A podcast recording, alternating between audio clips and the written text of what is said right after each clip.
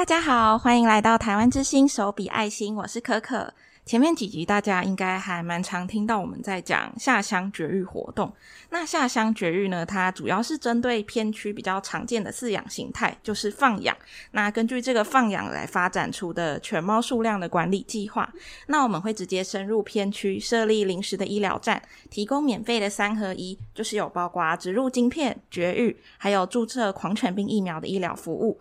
那相较于协会的其他计划，我自己觉得下乡是比较能够去接触到第一线民众的一个计划。那大家也应该蛮常在粉砖，就是我们的粉砖上看到我们分享一些下乡的小故事啊，就是我们都会在这个行动中遇到这些事情，那我们就会跟大家做分享。那其实我觉得这样子，就是光只是听这个活动的介绍，应该对下乡这件事情还是没有什么概念。所以这次我们是找来号称最热爱下乡的男子，专案管理永顺来跟大家分享。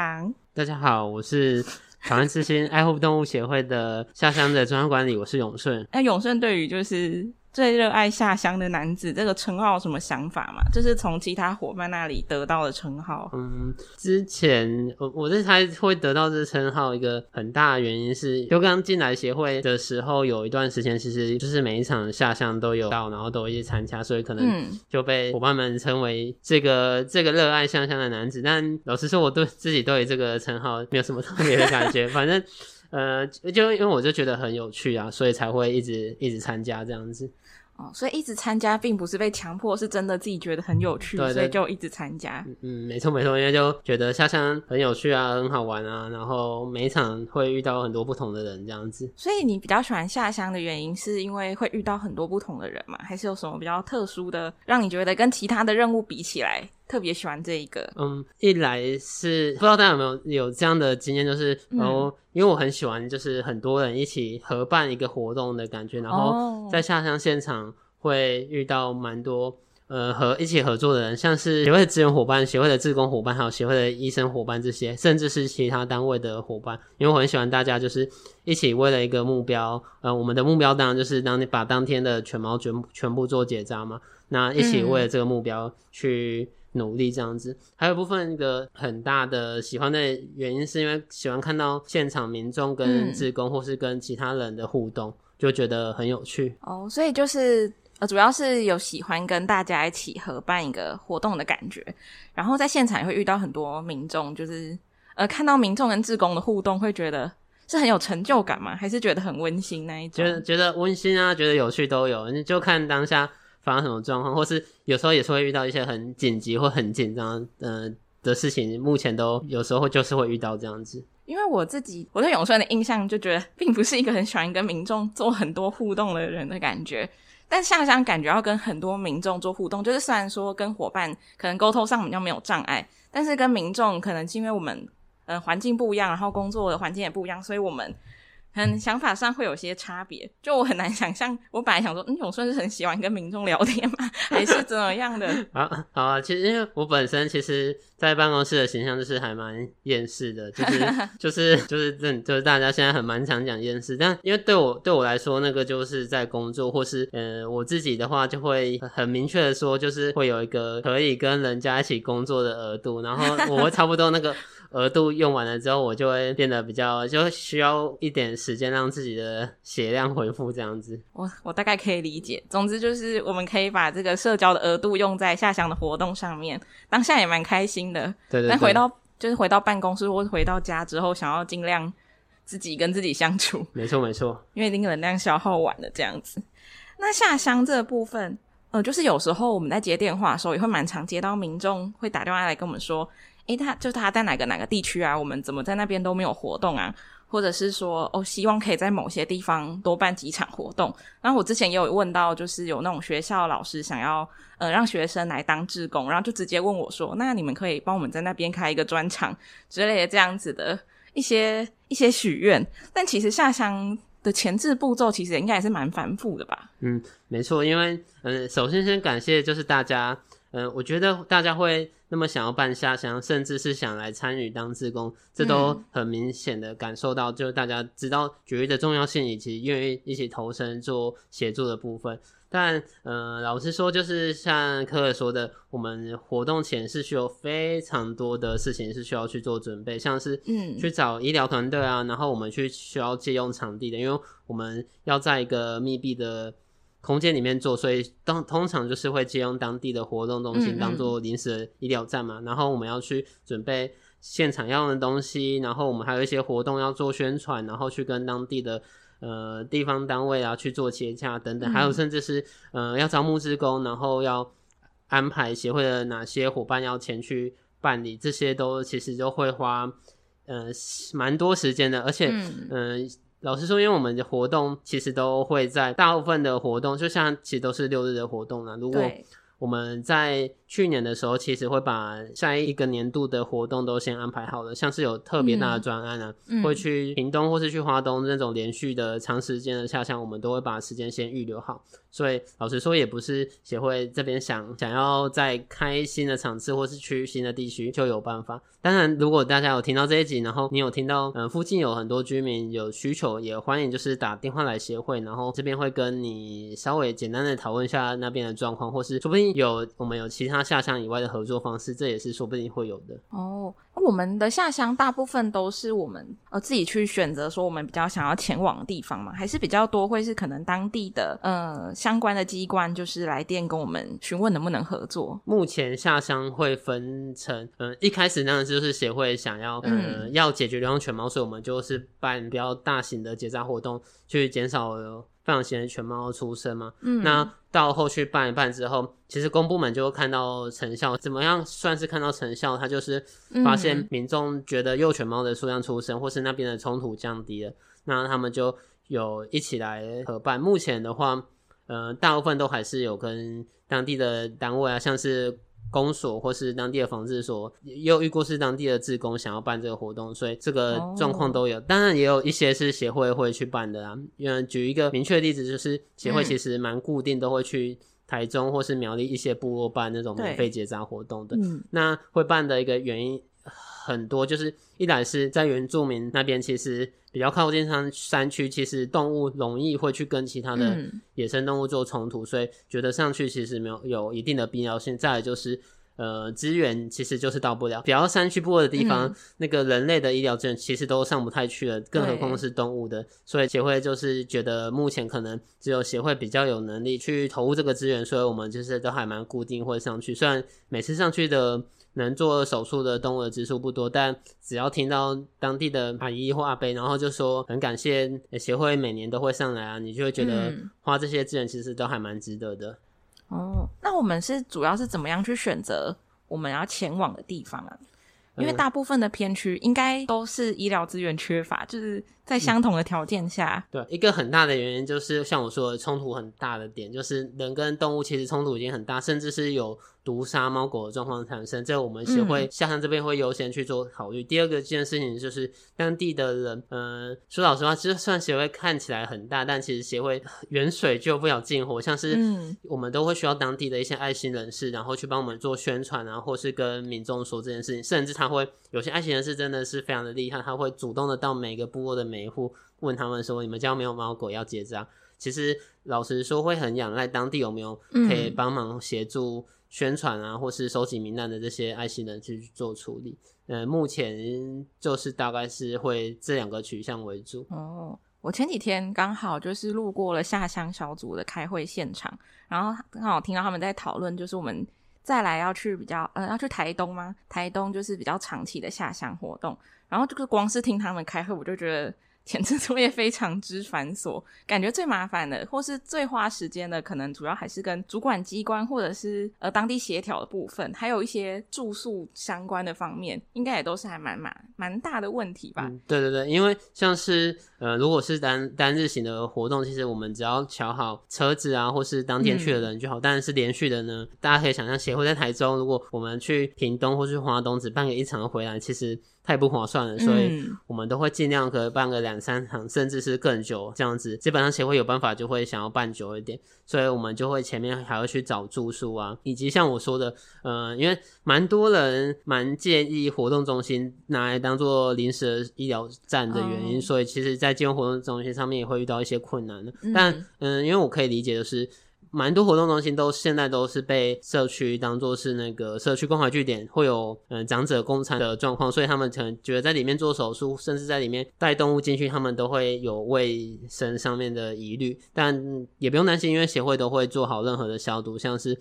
拿清洁剂啊，那甚至是拿漂白水啊，都会彻底的把这边消毒干净再还给大家。因为也担心下一次如果大家不愿意借我们，我们也是会非常困扰这样子。就是活动中心可能大家多少还是会担心说。哦，因为我们是帮犬猫做手术，也许会有很多的毛发，或是感觉脏脏的，就是感觉不太好清理干净。但其实我们都会好好的复原的。对对对，嗯，那就是永顺呢开始进行下乡活动也是几年了嘛？大概、欸、如如果因为嗯、呃，跟大家分享，我就我最一开始是从就是协会的实习生，我就是我、嗯、我本来是呃协会在清水嘛，我本身之前是读东海的，所以我在暑假的时候有投协会的实习就有来，然后来了之后就。嗯，因为一些人生安排的关系，好，简单来说，我就是延毕啊，所以我就有在延毕的这一年在协会当兼职，所以大概从实习生开始算，大概有四年到五年的时间，所以就是有花了这段时间在下乡。嗯，想必五年来应该在下乡遇过很多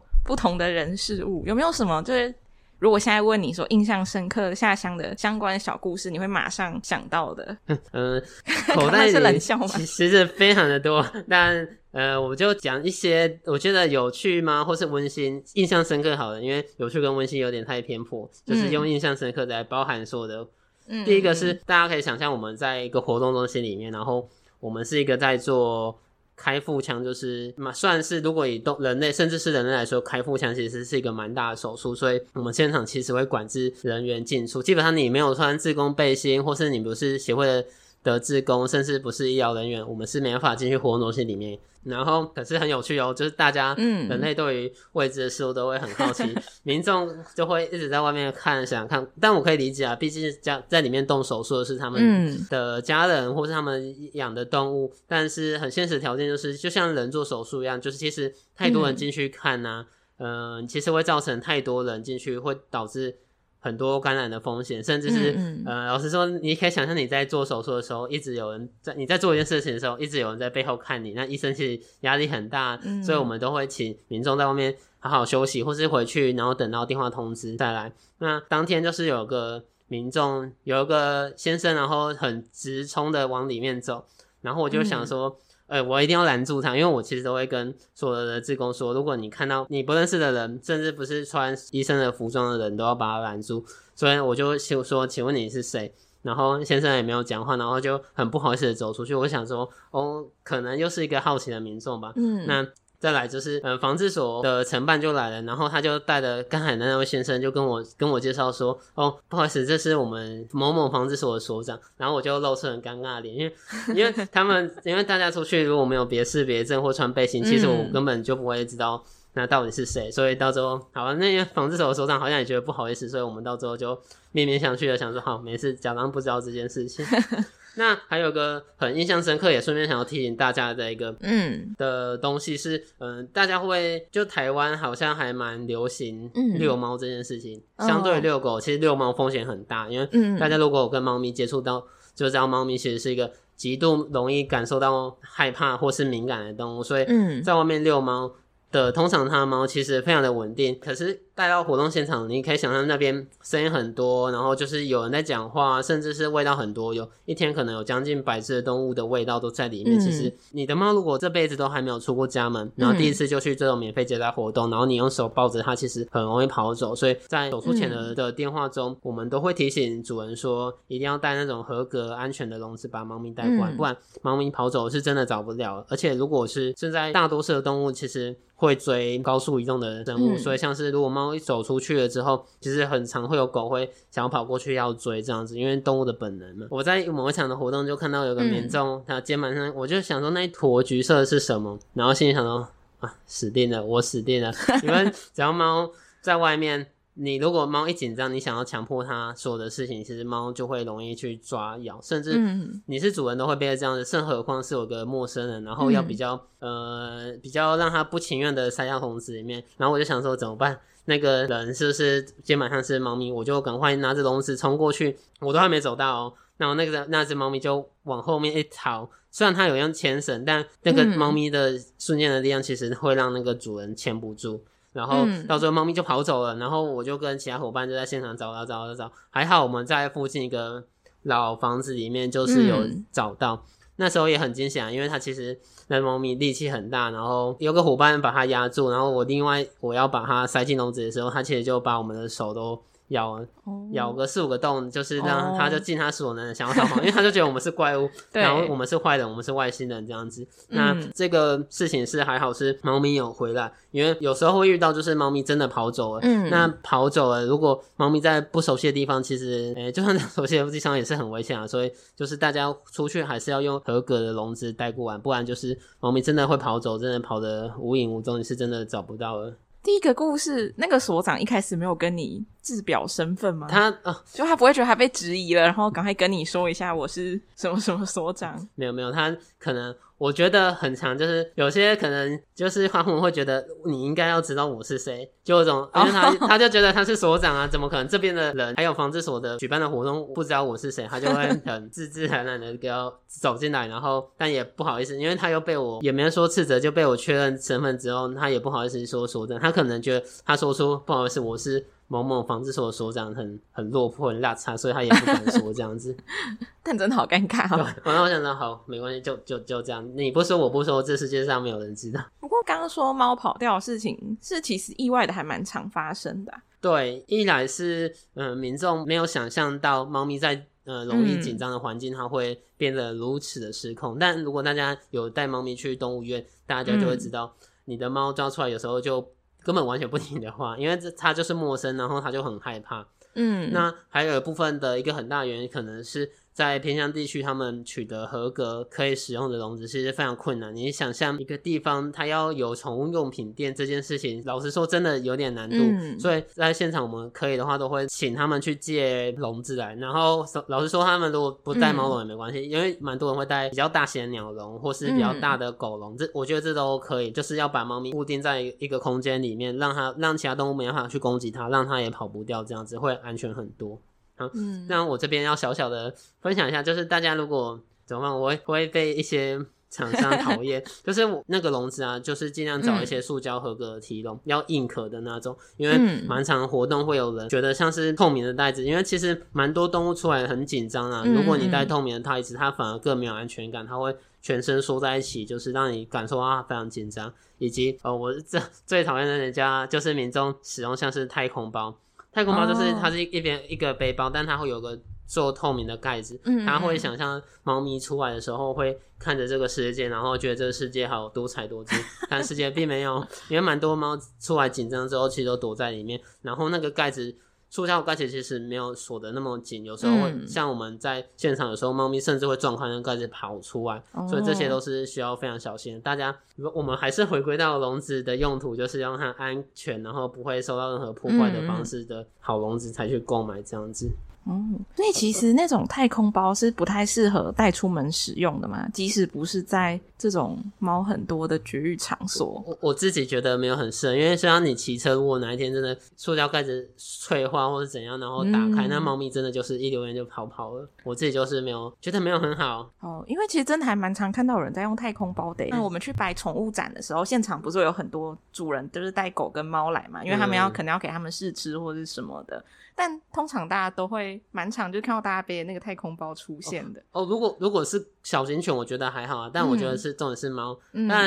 应该就是如果会听协会 Podcast 也知道，就是其实 PTT 上面也蛮常宣导，就是大家如果去宠物展不要带猫，或是容易受到惊吓的小动物去。基本上狗还算稳定，或是狗没有那么容易吓到。然后猫就是大家带出去，心脏要大颗一点，或是真的就不要带出去，不然猫咪真的跑走就真的拜拜了。对，真的看到就是把猫放在肩膀上又带出来，我觉得它胆子很大，觉得很可怕。我我之前就会开玩笑说，那些人是不是想要模仿蔡康永？因为蔡康永最有名的不就是肩膀上会有一个乌鸦这样子，然后但不要这样做，超危险的，超级危险。狗也是啊，这样不是说狗跑掉就没事，但狗相对稳定，你可能比较有机会把它叫回来。但猫咪就是真的会跑走。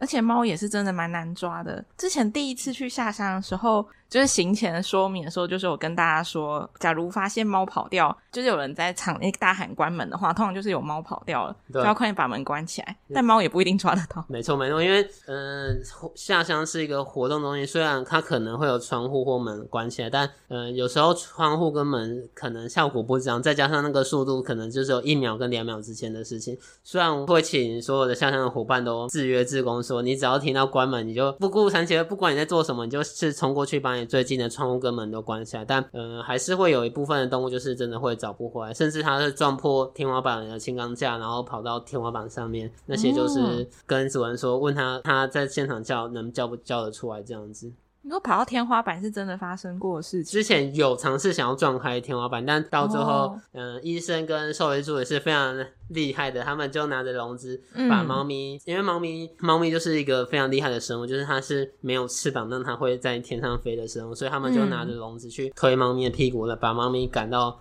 那个一般的提笼里面哦，所以这这那可能那次真的是很幸运，因为很常它还没进到活动中心里面就跑走了。嗯，你想在外面其实根本就就有点难困难找到了。那刚刚讲的都是跟就是动物比较相关的事情，你有比较跟民众然后多个面向来讨论一下。嗯。好啊，就是我们就是前阵子也没有前阵就蛮常会发生这些事情，就是像是我们去一些比较偏向的地方做啊，其实。协会能的宣传管道，其实呃，我自己觉得有点少，也也算少吗？或是很很难进去到那个社区里面，因为蛮多社区里面住的人都是一些长者，嗯、所以。阿公阿妈他们其实不会看网络上的消息，他们不会加协会的官方 LINE。嗯，其实最有办法的宣传的就是请公所或是请里长跟他们说。但是实务上出生，大家也知道这些是有一定的困难，或是有一点没办法做到。所以，蛮常到了现场，你你一开始进去场部的时候，就会有长者他们在里面等着，然后就想说要带猫咪跟狗狗来结扎。然后上次在台东下乡就是这样子。然后就是阿嬷请他先生，就阿公开着一个货车，然后带了五六只猫来现场。然后就来问说，哦，今天是不是有结扎活动啊？那他们家的猫咪可不可以做结扎？嗯，那当天就跟现场伙伴讨论了一下，因为他其实手术前也是有空腹啊，还有部分考量，就是、嗯、老实说，就是阿公阿妈来现场协会的伙伴，其实有时候很难拒绝掉，因为就想说老人家都特别跑一趟的，哦、然后如果他的动物真的很需要这只，我们会想办法去现场帮他施做手术，嗯、甚至是帮他转接到其他的资源。嗯，那我就跟阿妈老实说，因为我们现场就不没法跟你保证。说什么时候可以做到？因为我们的活动其实都是要预约的。嗯、那我们这边会先将预约的处理好之后，我们才有办法帮他安排。然后阿公阿妈也就说乖乖的嘛，他们就是很就是坐在现场，然后一点抱怨都没有啊。然后就到最后就轮到他，因为刚好现场有人取消，然后我们有跟他确认详细相关的细节，甚至跟医生确认之后，然后医生说可以做，这就是有进他报名到今天名单，然后做手术。嗯、那现场的话，就手术下来了之后，因为动物其实会打全身麻醉，所以他们会需要，嗯、呃，可能三十分钟到一小时不等的时间，就是慢慢的苏醒过来。嗯、那阿妈就是也都在现场，就是一直等，因为，呃，我有其实我中间有问他们说要不要回去等，但他们有说他们其实是住比较远的部落，哦、所以他们来回的时间其实就差不多，所以他们就想说在现场等这样子。嗯、那阿妈就是看到他的猫咪。下来之后，就是时不时的跑过来问说：“那猫咪最近这状况还好吗？”然后我就有跟他说：“嗯，都就蛮顺利的，所以也是现在要等他手术清醒这样子。嗯”阿妈就过来关心了两三次，就可以知道其实阿妈非常的重视这只这些动物，因为阿妈当天带了五六只猫来结扎，所以还还蛮感动。阿妈愿意花这个时间，嗯、因为老实说，蛮多嗯、呃、下乡会做的动物啊，其实很多就是。它被动取得，那什么叫被动取得呢？就是大家可以想象，如果你现在想要养一只狗，你特别去收容所领养，或是你去找一些爱心人士，或是你去路上真的去抓一些幼幼犬或幼猫回来，这有点像是你要养这只动物了，所以你要带这只你去取得这只动物。那蛮多下乡会来的动物都是呢，你们家可能在这边，然后在煮饭的时候，旁边的猫咪跟狗狗可能觉得你们家有很香的味道，嗯、甚至是比较不怕冷的，就主动。靠过来到你们家，然后你可能觉得它蛮可爱，或是于心不忍，你又给它一点东西吃，然后到最后就会形成有点像像饲主又不像饲主的关系，因为嗯，说是饲主嘛，因为老实说，那些阿公阿妈也没有那么想要养这些动物。那说不是饲主嘛，嗯、因为他其实也会在你们家待着，所以还是有一定的感情。嗯，所以我觉得这件事很感动，就是阿公阿妈愿意花了一整天的时间，然后带着他的动物，然后从其他部落，然后跑很远的跑来现场，然后花了一整天时间，然后帮这些猫咪都全部结扎掉。这也是一个很长，我就是觉得去一些地方或是办结扎活动，其实很有意义的部分。嗯、哦，就是看到他们这么重视这只动物，然后就特别把他们带来。也在现场等很久，这样子。对啊，对啊，因为毕竟真的等一天时间，真的是需要蛮多耐心的。哦，真的，而且他们在那边应该也没什么事情好做，就是只能在那边瞎等，对，聊天这样子。嗯，就是其实就是下乡活动，真的是在偏区是还蛮需要的一个资源啊，毕竟。呃，他们可能那边不一定有这么多相关的资源可以利用，又或者是说，就像刚刚说的是被动取得，所以可能并不会真的能够特别投入那么多资源去帮自己的动物，或是他们也不认为这是自己的动物去做结扎。没错，没错。因为我们一天下乡通常也都是会结扎大概快一百只吗？快一百只的动物。目前的平均就是大概。就近百只，然后会每一场会有有一点不同，就因为就是多一点的可能就是如果真的只数很多，然后我们就会跟医生讨论说可不可以找多一点医生来做。那如果只数少一点，像我说的，像是部落里面其实就会只数少一点，但平均就大概就是八九十只或是近百只这样子。让大家听到这应该都可以知道，我们下乡活动是很需要人力的。为了要号召有志之士也来担任我们的志工，永春有什么觉得可以推广的优点吗？下乡鼓励大家前来，嗯、下乡。的来当下乡志工的优点，第一个就是很直接的，是你可以，嗯、因为猫咪跟狗狗其实都会麻醉，所以你可以尽情的摸它们，或是吸它们都没有关系，它们也不会反抗，因为它们就是正在被 麻醉。虽然这样讲有点地狱，但 就是好好处是这一点。但是如果有人想要跟动物互动，其实有点困难，因为我们不是、嗯、我们没有在做收容，其实没办法跟那些动物互动。现在的互动就变成你自己单独跟它互动这样然后第二个好处是，你可以到各个。地方的活动中心，之前都开玩笑跟其他伙伴说，我要去跟那个 Google 地景申请那个，就是反正就是你可以申请一个身份或是一个资格，嗯、你可以到处去帮他设定各个活动中心的那个地点的地标，哦、因为你就可以到处去跑，嗯、这就是第二个。嗯，我觉得，呃，当志工的诱因，然后第三个是，这是志工开玩笑的，但不要认真，就因为我们很常要动物下来的时候，我们要去搬，我们是需要做一些体力活或劳力的，志工都会开玩笑说，我们都不用付费去什么健身房的，就是来下乡免费健身这样子。嗯，真的，就是在下乡就是会遇到这样蛮多的有好处这样子。然后讲一点现实的啊，就是协会这边会办一些活动，嗯、那。大家也可以比较第一时间知道，嗯、像是之前会办一些，现在有是办，就是办一些实体的或是线上讲座，大家就可以优先知道，因为协会这边会将大家加到一个协会的志工的社团里面，嗯，或是协会有什么第一手消息，偷偷说协会每年都会有办志志工感谢的活动，然后会特别做一些东西给送给志工，那个有时候在外面都是买不到的，都是协会的伙伴特别拜托呃设计师，然后做新的商品，或是新的商品可以先拿。拿到或是拿到一些你在外面都买不到的东西，这样子，这是当志工的好处。嗯、没错，好处多多啊，又可以帮助流浪动物尽快变少，简直是太棒了！希望大家都来参加我们的志工活动。哦，我还想到一个好处哎，就是因为那个我们也会在社团里面找像是宠宠物展或是一些义卖的志工，大家也可以免费进去宠物展，用工作人员的身份，然后就不用买票啊。可是现在宠物展好像其实也不用买票，对，其实不用买票。好吧，那就是大家可以获得很多知识，对，非常的好。就是当志工几乎都是优点，我觉得非常棒。啊，因为我们当志工是需要先参加就是志工的说明会，那就是听过我们这讲课程之后呢，你才能够开始参加下乡成为志工。毕竟，如果你什么说明都没有听过，就突然来到下乡的现场，想必是会非常慌张的。因为下乡真的是非常忙碌的，呃，行程很紧凑的一个活动。对，所以就是会请大家先参加说明会这样子。总之，今天听了很多下乡的一些故事，还有一些当志工的好处，希望大家就是有更了解就是下乡这个活动。那我们 Podcast 的提问目前也长期的募集中，如果大家对我们有任何想知道的事，或者是呃对下乡有更多想要了解的部分的话，都非常欢迎大家在提问箱丢问题给我们。那也不要忘记追踪我们的脸书粉砖、IG 扑浪，还有加入 LINE 的好友。台湾之星手笔爱心，我们下次再见，拜拜。